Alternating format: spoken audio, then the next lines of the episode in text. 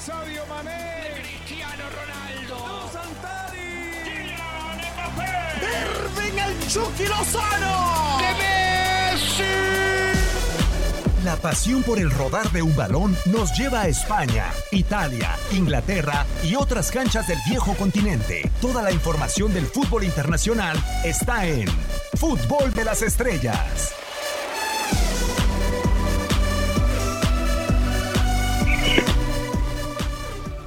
¿Qué tal? Eh, ¿Cómo están? Un placer saludarlos en esta nueva emisión de Fútbol de las Estrellas en podcast para todos los que nos escuchan sin importar si es de día, si es de noche, lunes, martes o miércoles, cualquier día de la semana nos puede sintonizar. Un servidor en este micrófono, Diego Peña, para saludarlos y creo que hoy vamos a necesitar VAR para poder de alguna u otra manera llevar el debate, la discusión entre dos grandes personajes que nos pueden visitar en esta emisión del podcast. Primero, Luis Omar Tapia. Luis, ¿cómo estás? Un placer saludarte.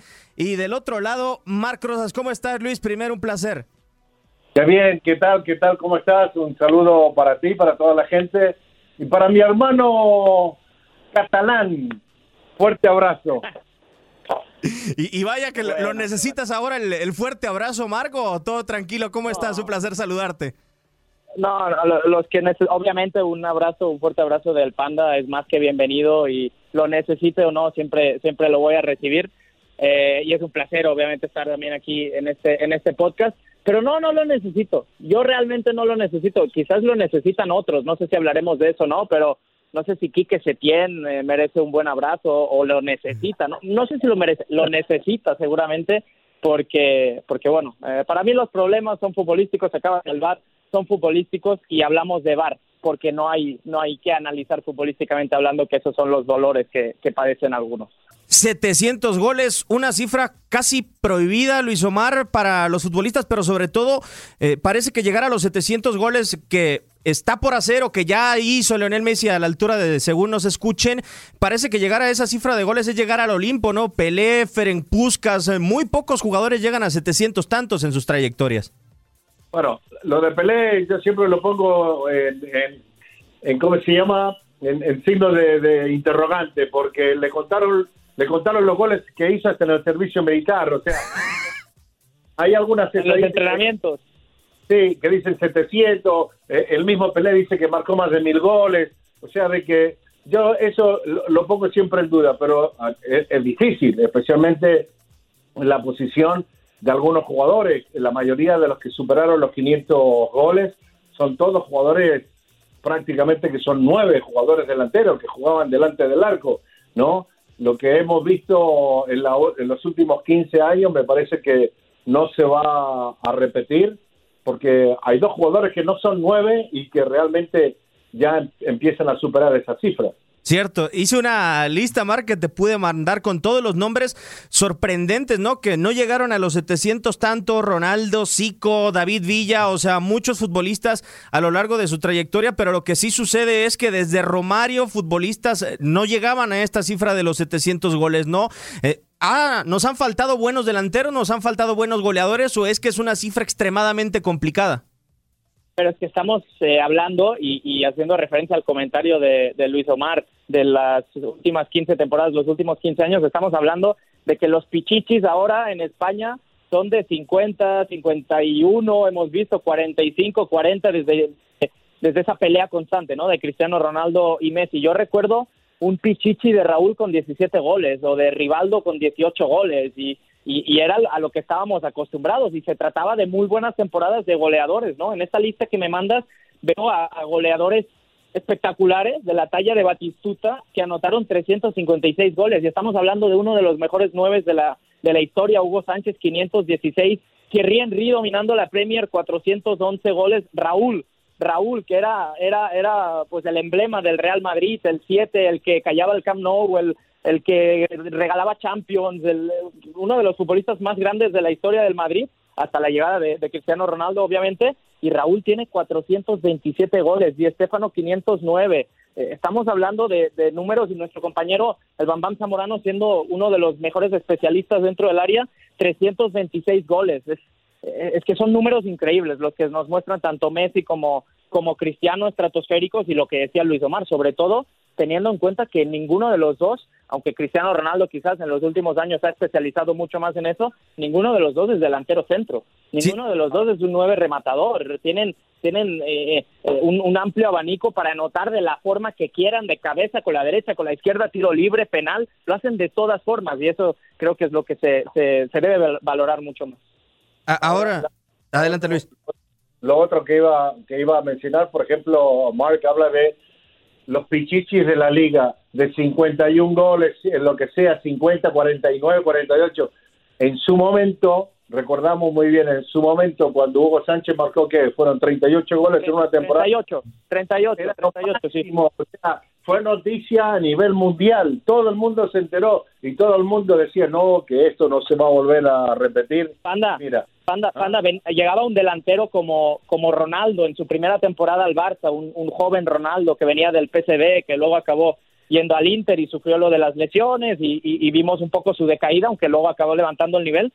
Y creo que anotó 32 goles o 33 goles en su primera temporada y cuando llegó en su presentación dijo voy a superar los 30 goles de Romario, que era el máximo goleador en los últimos años en el Barça en una temporada, en ese Romario del Dream Team espectacular, que eh, con esas anécdotas con Cruyff. Y cuando declaró eso todo el mundo dijo, no, está loco, ¿qué, qué, qué vas a superar a Romario? Espérate, no sé qué. Y ahora estamos hablando de, de esos o sea, obviamente Hugo Sánchez parecía inalcanzable con 38 goles, pero estamos hablando de que Messi ganó un pichichi con 51. Y, No, ya, y- y ya directamente, ya, ya no se habla de la bota oro. De la bota oro en Europa ya no se habla, porque en los últimos años el que ganaba el pichichi ya sabías que iba a ganar la bota de oro, porque nadie eh, podía competir a nivel goleador, ni Lewandowski, ni, ni Mbappé, ni el que me digan, que antes estaba Mario Jardel, el, el, el brasileño jugando en el Porto durante muchos años y que prácticamente siempre la ganaba él, la bota oro, ¿no? Por, por quizás la competitividad que se encontraba en, en Portugal, pero, pero, pero ahora es, es imposible que, que, que nadie pueda superar esas cifras goleadoras. Ahora, eh, la cuestión es, por ejemplo, también, y regresando a eso, hasta hace una década atrás, seguíamos hablando, Raúl González Blanco, máximo goleador de la Champions League con 71 goles. Nadie lo va a poder alcanzar. Imagínate, pasaron 10 años y yo, yo ahora puedo decir, o sea, para mí es un privilegio haber visto a Cristiano, visto a Lionel Messi que tiene más de 100 goles en Champions League, pero va a ser muy difícil para futuros goleadores o futuros jugadores que puedan superar a estos dos. Ahora, Luis, tengo la duda. Si Ronaldo no hubiera sufrido esa doble lesión en la rodilla, digo, por el fenómeno que fue como tal, ¿lo hubieras visto al alcance de esos 700 goles? Eh, no sé si 700, pero sí me- yo creo que hubiese estado por encima de Raúl antes que Cristiano o Lionel Messi como goleador en Champions League. Sí, y, vaya que le costó mucho trabajo esos eh, do- dobles lesiones.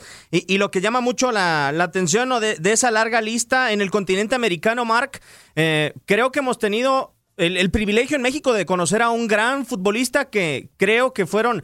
eh, o fue el rey del gol en México, José Saturnino Cardoso, ¿no? Más de 300 goles, quizá el mejor goleador del continente americano junto con Martín Palermo, pero estamos hablando de lo dispar que es ser goleador en el continente europeo al continente americano, es decir, lo de Cardoso y lo de Palermo arribita de los 300 goles nada más y del otro lado del mundo, pues el límite o lo que se les pide a los delanteros, sobre todo, por ejemplo, vemos a Lewandowski con sus 465 goles, los 472 de Suárez, los 540 de Latan Ibrahimovic, esas diferencias tan amplias, ¿no? Para ser goleador en un continente o en otro. ¿Cu- ¿Cuántos eh, goles fue esa cifra de, de Cardoso en una liga regular? ¿27 goles sin contar liguilla? ¿Anotó? 29.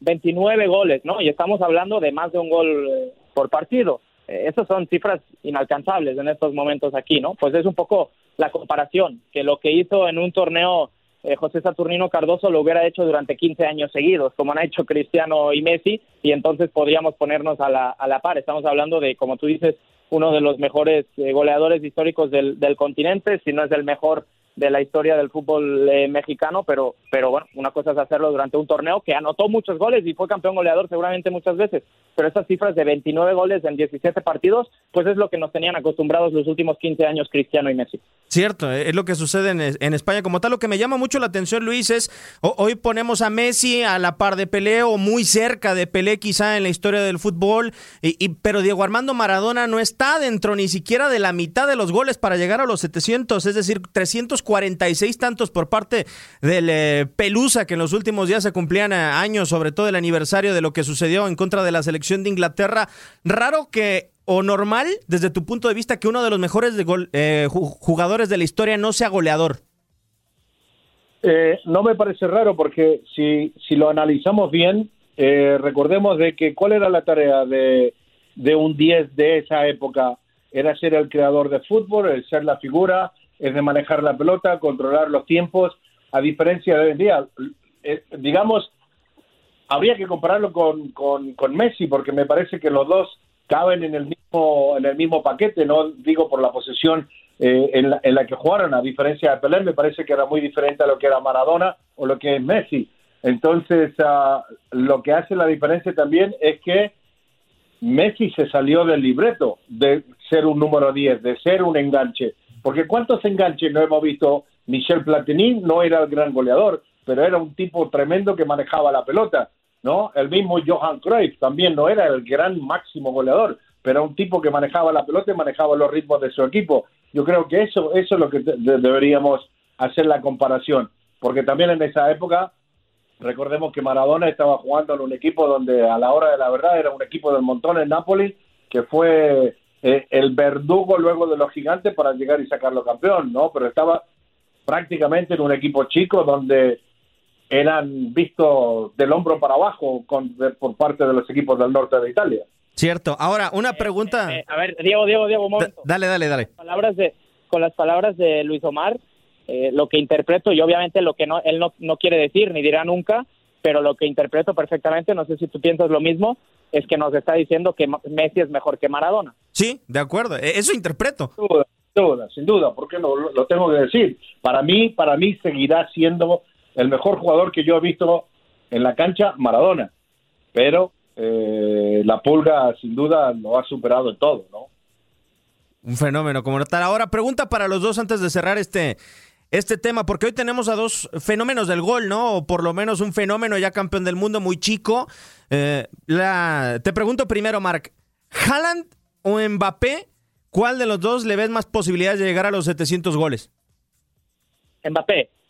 Mbappé porque eh, eh, me, sorprendería mucho que Haaland con sus características siguiera en esos en esos números, ¿no? En esas estadísticas, en esa faceta goleadora tan tan destacada. Eh, 700 goles son muchos, ¿eh? Yo no me atrevería a decir que ninguno de los dos los alcanzaría, pero si tuviera que apostar por alguno, eh, sin duda sería por por Mbappé, porque pues a su corta edad ya lo que ha demostrado en el Paris Saint Germain y los galones que ha demostrado en el Paris Saint Germain y en la selección francesa, ya campeón del mundo, yo soy de los que piensa que no tengo ninguna duda que acabará en el Real Madrid sin ningún jeque árabe se lo, se lo impide, hablando del Manchester City, eh, pero, pero sí creo que, que Mbappé sin duda.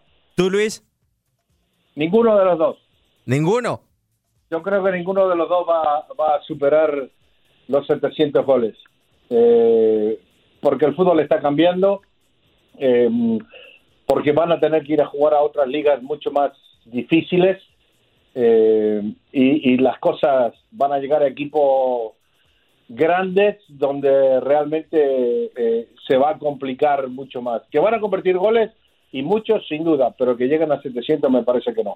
Hablamos de Cristiano y de Lionel Messi, pero hay un máximo goleador a nivel mundial que supera los 800 goles. ¿ah? Joseph Vicán. Sí, señor. Eh, esos goles, eh, Luis Omar, y otro que está en la lista y que jugó en el Real Madrid, Ferenc Puskas, que se nos va quizá de paso. Ese, no, este Josep Picán, eh, este estuvo en el Rapid Viena. Cierto. Y en el, Dinamo de Praga también estuvo ahí. ¿Qué nivel de podcast? ¿Qué, ¿Qué nivel de estadísticas me están tirando aquí? Muy bien, muy bien, espectacular. Tuvimos un sensacional nivel de podcast, como ya lo dijo Mark Rosas. Luis, un placer como siempre y ojalá que podamos volver a coincidir eh, en este podcast o al aire o en cualquier plataforma de TUDN o TUDN Radio. Muchísimas gracias. No, gracias a ustedes por la invitación y me voy a ver un par de leones que van a comer mm, una buena pasta. Mark, muchísimas gracias. No sé si vayas a necesitar otro abrazo de Luis Omar para después. Un abrazo, como te dije, de Luis Omar, siempre es bienvenido, también tuyo, Diego, pero no lo necesito, estoy tranquilo, estoy, estoy, feliz. Perfecto. Todos los que nos sintonizaron, bueno, qué, qué buen podcast tuvimos el día de hoy y los esperamos para la próxima en esta emisión de Fútbol de las Estrellas.